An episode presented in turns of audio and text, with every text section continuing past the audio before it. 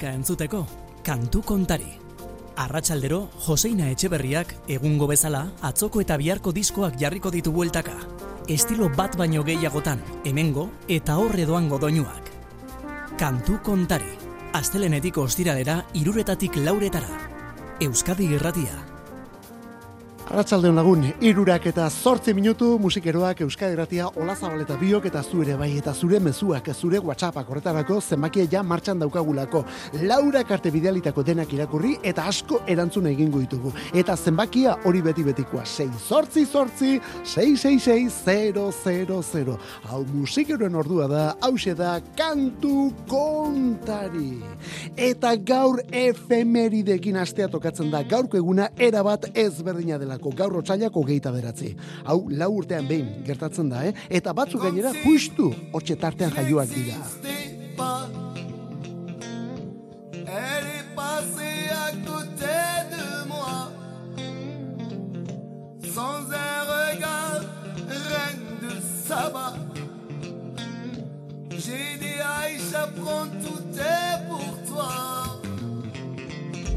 Voici les perles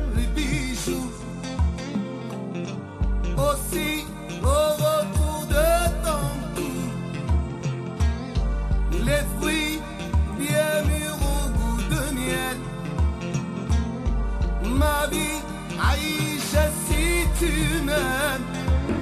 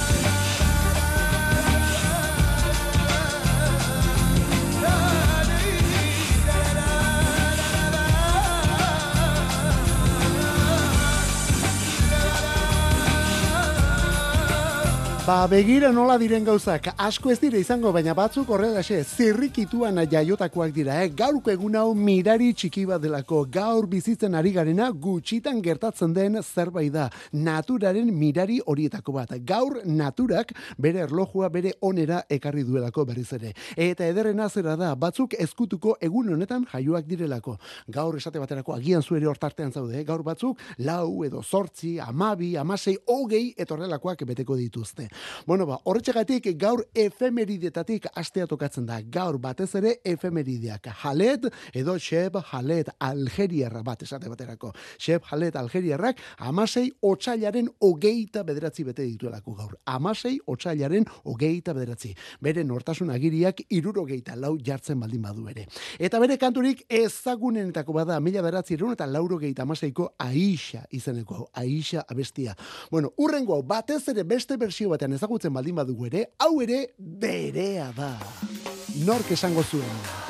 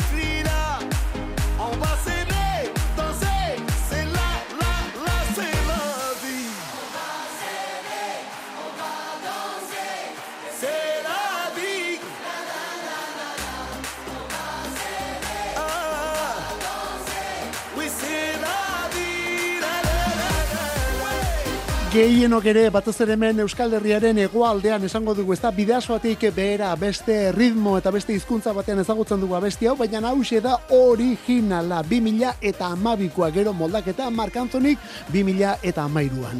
Chef Halet edo Halet besterik gabe Algeriar musikaria, Algeriar musikaria.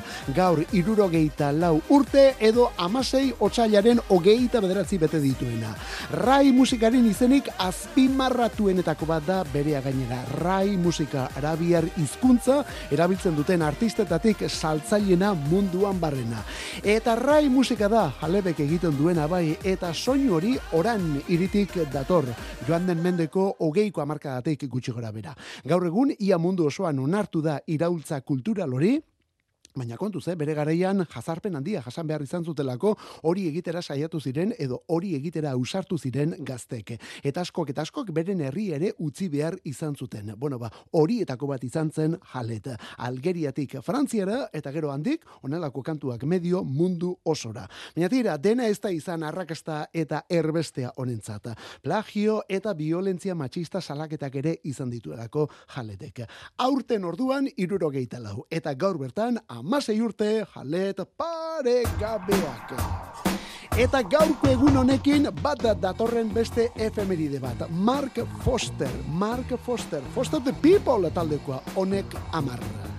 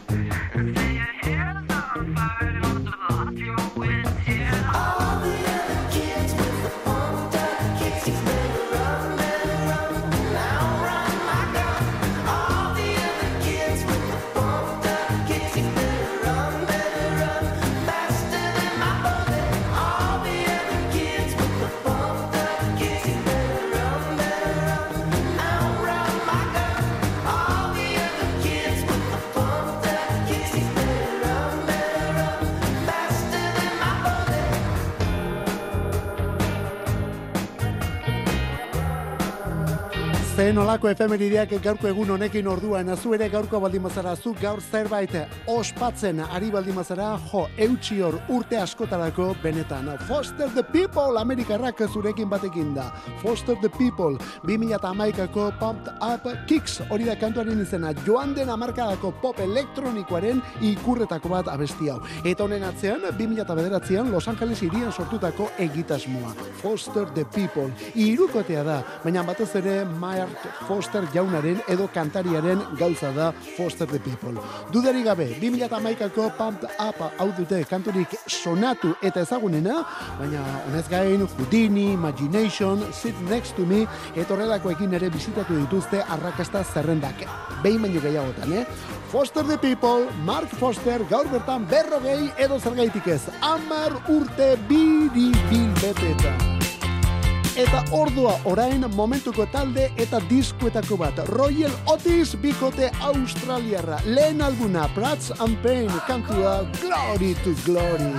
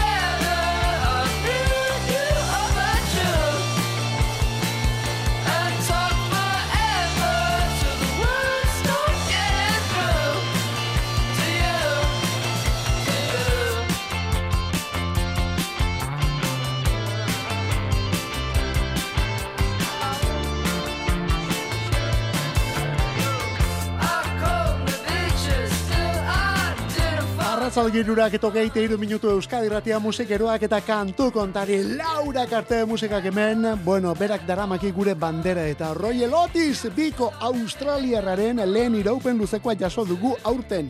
Gaur bukatzen ari garen otsail honetan, hilaren amaseian. Amairu abesti berri datoz hemen. Bueno, batzuk aurretik ere ezagutzen genituen eta entzun ere entzun ditugu kantu kontari saio honetan, baina orain ja denak dauzkagu bueltaka jarrita. Eta horrela, momentu honetan onela geratzen da Royal Otisen diskografia. Momentu honetan, eh? Iru EP eta album bata. Kontzertuak ere badatoz, estatu batuetan dabiltza momentu honetan, eta gero ekainaren batean etorriko dira Europa aldera.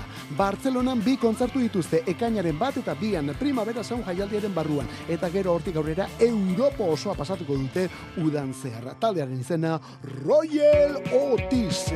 Eta beste hauek ere zertxo bait berriagoak dira musika kontuetan, bueno, beharko berrixiagoak izan, hor zertxo bait hori ze. Royal Otis 2019an sortu zen. Royal Otis ere oraindik ere talde berria da. Hauek hogeita batetik, hauek Australiatik, hau ere bikotea. Honen izena High School.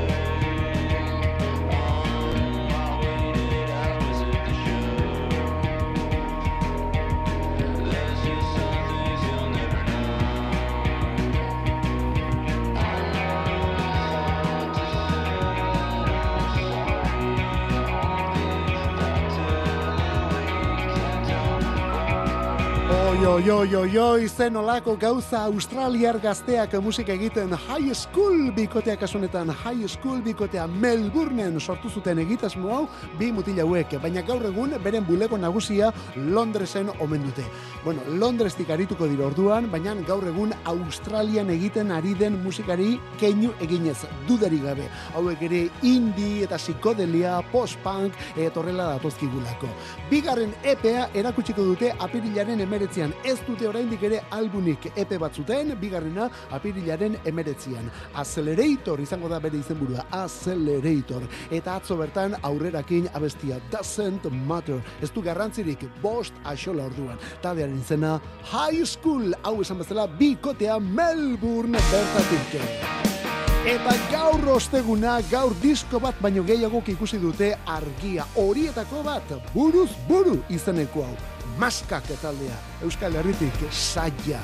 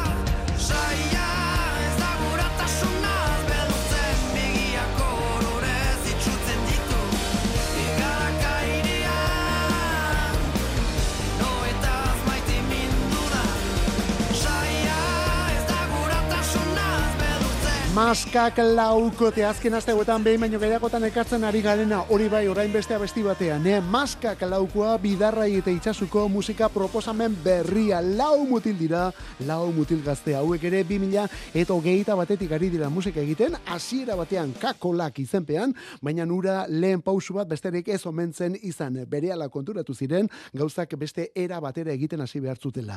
Izen aldatu zuten eta orain hemen dato segurra emateko presta. Orain maskak, hori da taldearen izena, maskak.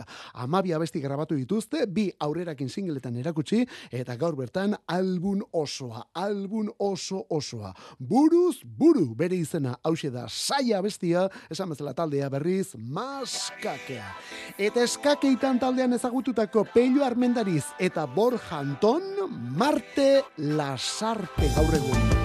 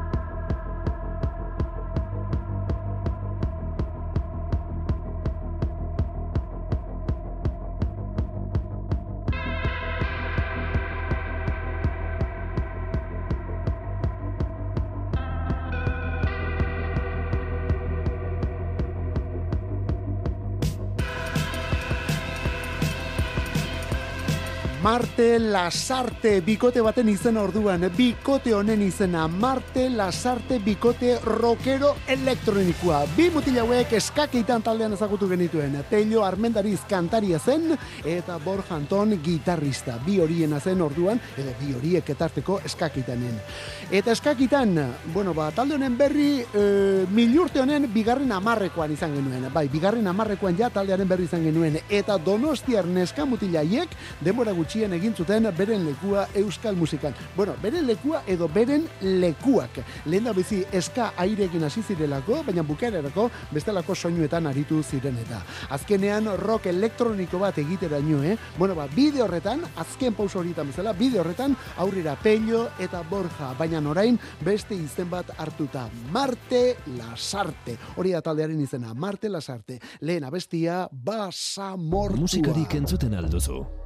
Ez dago sentimendu eroale bikainagorik. Efemerideak bezala, kantu eta korronte berriak. Klasiko adina moderna. Kantu kontarik. Euskadi Erratia, musikaren sintonia. Bueno, onartzen dugu azken egun hauetan, azken aste hauetan asko jartzen ari gara talde hau. Baina hori disko berria dutelako da, lan berria dute eta real estate eta hauen loreak berriz ere.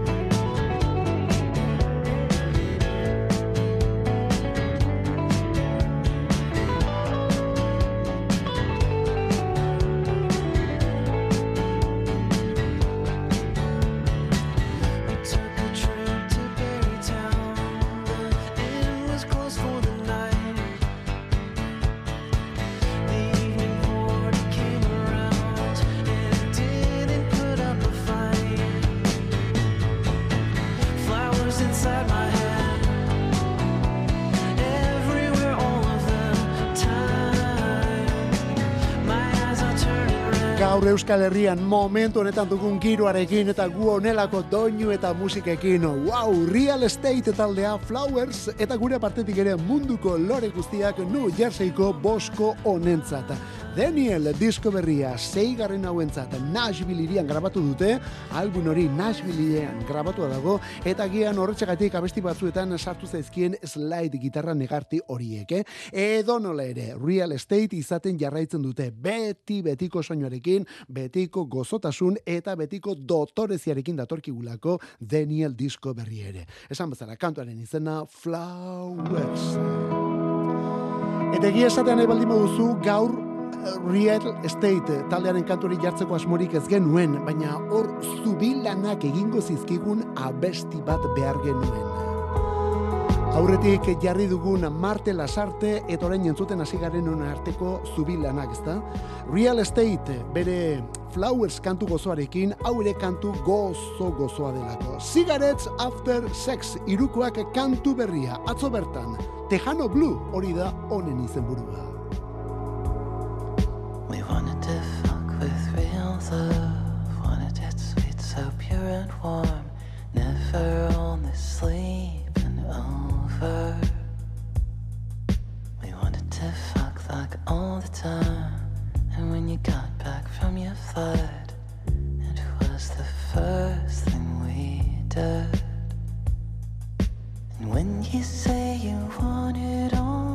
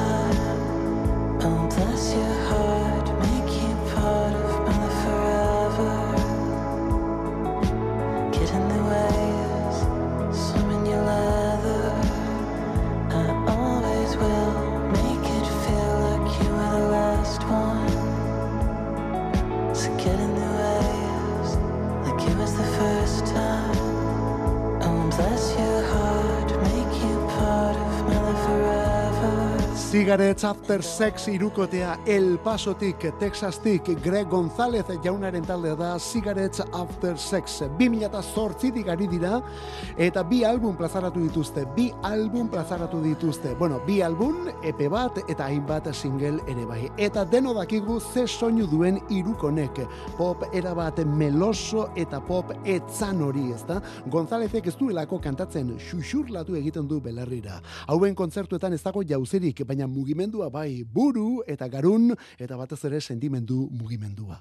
Disko berria albuna izango da irugarren orduan amarra besti ustailaren amabian eta Excess hori da bere izenburua isak edo isarenak esango genukena, ezta? Udan etorriko da diskori, gero bira dute udazkenean, Europan udazkenean behintzat, esate baterako azarroaren amaseian Parisen arituko dira, azarroaren amazazpian Lionen, eta gero azarroaren hogeian Madrilen. Baina ja, eskuartean duguna, aurrera bestia, honen izenburua, Tejano Blue. Eta The New Look telesaila Jack Antonoff ardoratu da bere soinu bandaz eta. Eta orain arte Florence and the Machine, The 1975 eta horrelakoak entzun baldin baditugu, hemendik aurrera Nick Hold Cave. me close and hold me fast. The magic spell you cast. This is Vie en Rose. When you kiss me, heaven sighs. And though I close my eyes, I see La Vie en Rose. When you press me to your heart, I'm in a world apart, a world where roses bloom. When you speak, angels sing from above. Everyday words, they turn into love songs. Give your heart and soul to me, and life will always be en rose. Your eyes look into mine, a smile shed between us. You and only you entire, my love, my light, my heart.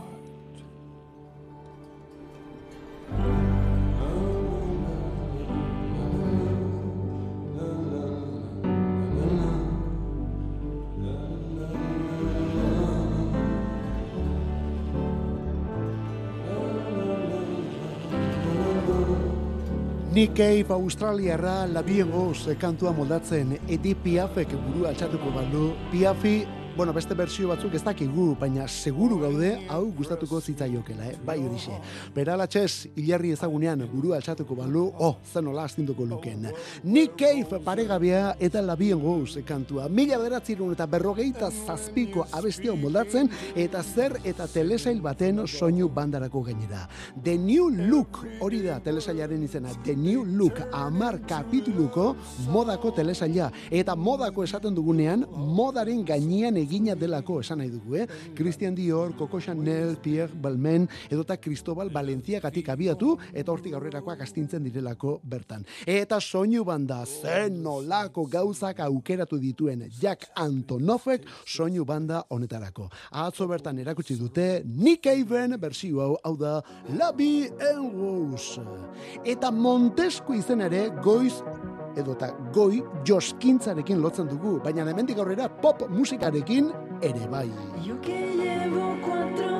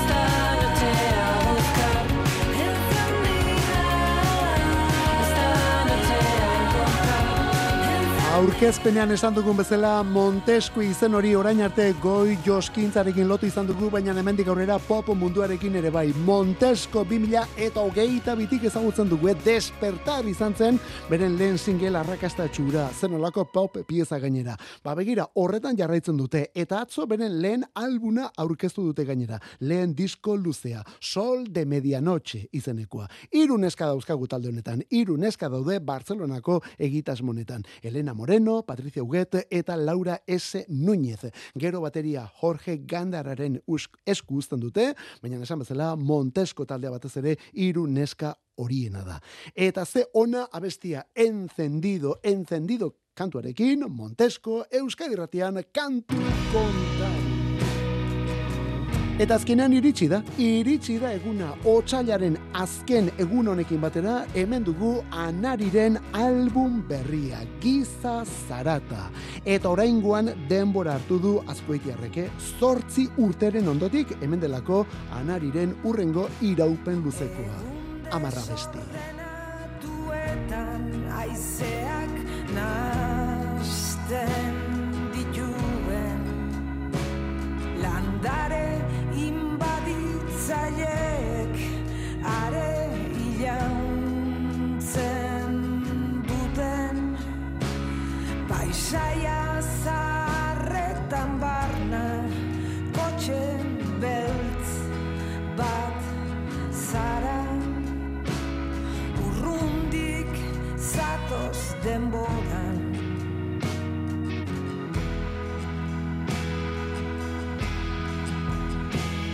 Horrela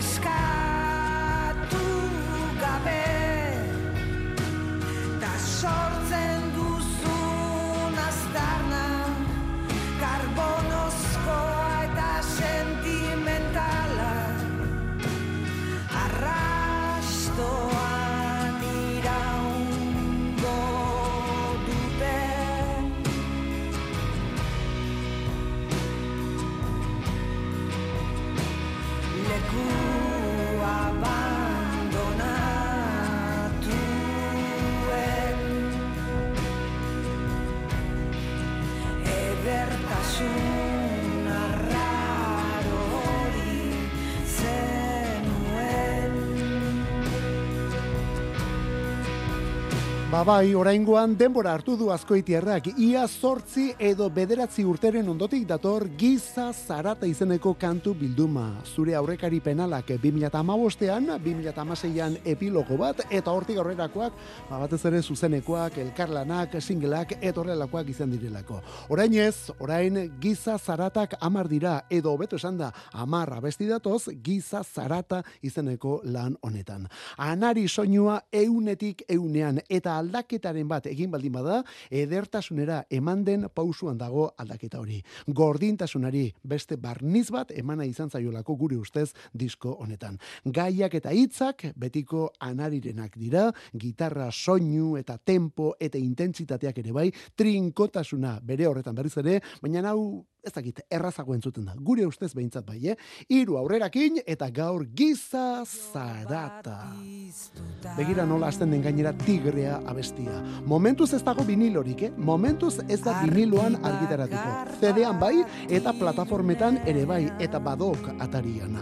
Martxoaren zazpian egingo dute aurkezpen prentxaurrekoa eta orduan jakingo dugu zer den giza zarata.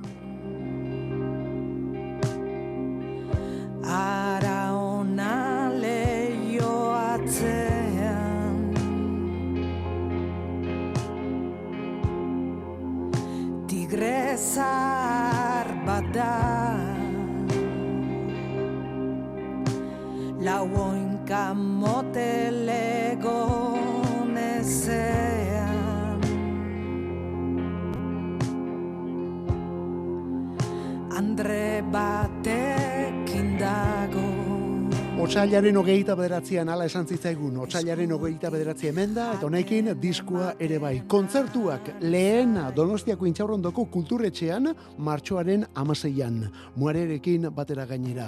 Horren ondotik, martxoaren hogeita batean Bilboko kafe antzokian, urrengo egunean Gernikako Lekuek Festivalean, martxoaren hogeita bian Gernikako Lekuek Festivalean. Apirilaren amaikan Gasteiz, Jimmy Jazz, apirilaren hogeian Iruñeko Totem eta apirilaren hogeita batean endaiako mendizola kulturgunean. Anari disko berriarekin. Eta gaur, bukatu aurretik, Nora Jones apur bat. change like the wind, like the water, like skin. Change like the sky, like the leaves, like a butterfly. Would you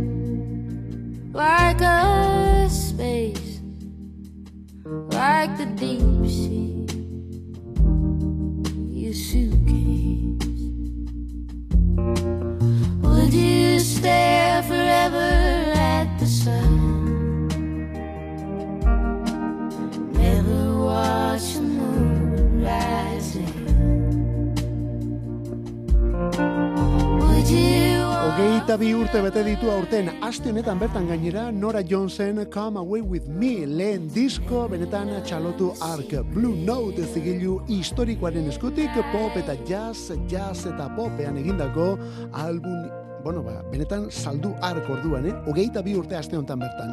Handik aurrera mila gauza egin ditu Nora Jones New Yorkarrak. Besteak beste, zortzi album, bueno, zortzi ez, bederatzi, Visions izeneko lan berria ja prestatuelako. Datorren asteko osterialean emango du argitera. Datorren asteko ostiralean, Visions. Eta jazz munduan hasitako Jones Andereak eusten dio oraindik ere mundu horri duela aste gutxi erakutsi zuen Remy Wolfekin batera egindako kantua hemen azpitik dugun Change zoragarri hau edo zergaitik ez joan den urtean Lo Freirekin batera egindako kolaborazioa ere bai. Beraz, eusten dio jazz ukitu horri, baina ez garai batean bezain indartsu, ez da pentsatu ere. Aspaldi honetan beste ate batzuk ere zabaldu nahi dituelako Nora Jones bikainak. Esate baterako horren adibide bat abesti honetan. Staring at the wall. Kantu honetan Nora Jones bera ba, kantuan eta pianoan, baina gitarran ere bai, hasierako gitarra hori berak jo duelako. Leon Michaels ekoizlea baterian eta bajuan, horrela grabatu dute abestia. Jo, eta beira ze piano ukitu, eh? Nora Jonesek datorren asteko ostiralean argitaratuko du Visions disko berria, aurrerakina da Staring at the Wall. Sometimes the truth seems simple in my mind.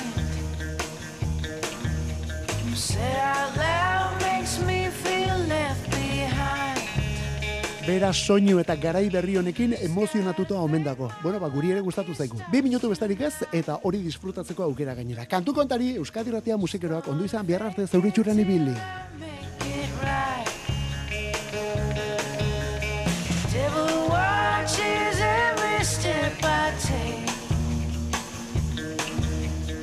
Messing with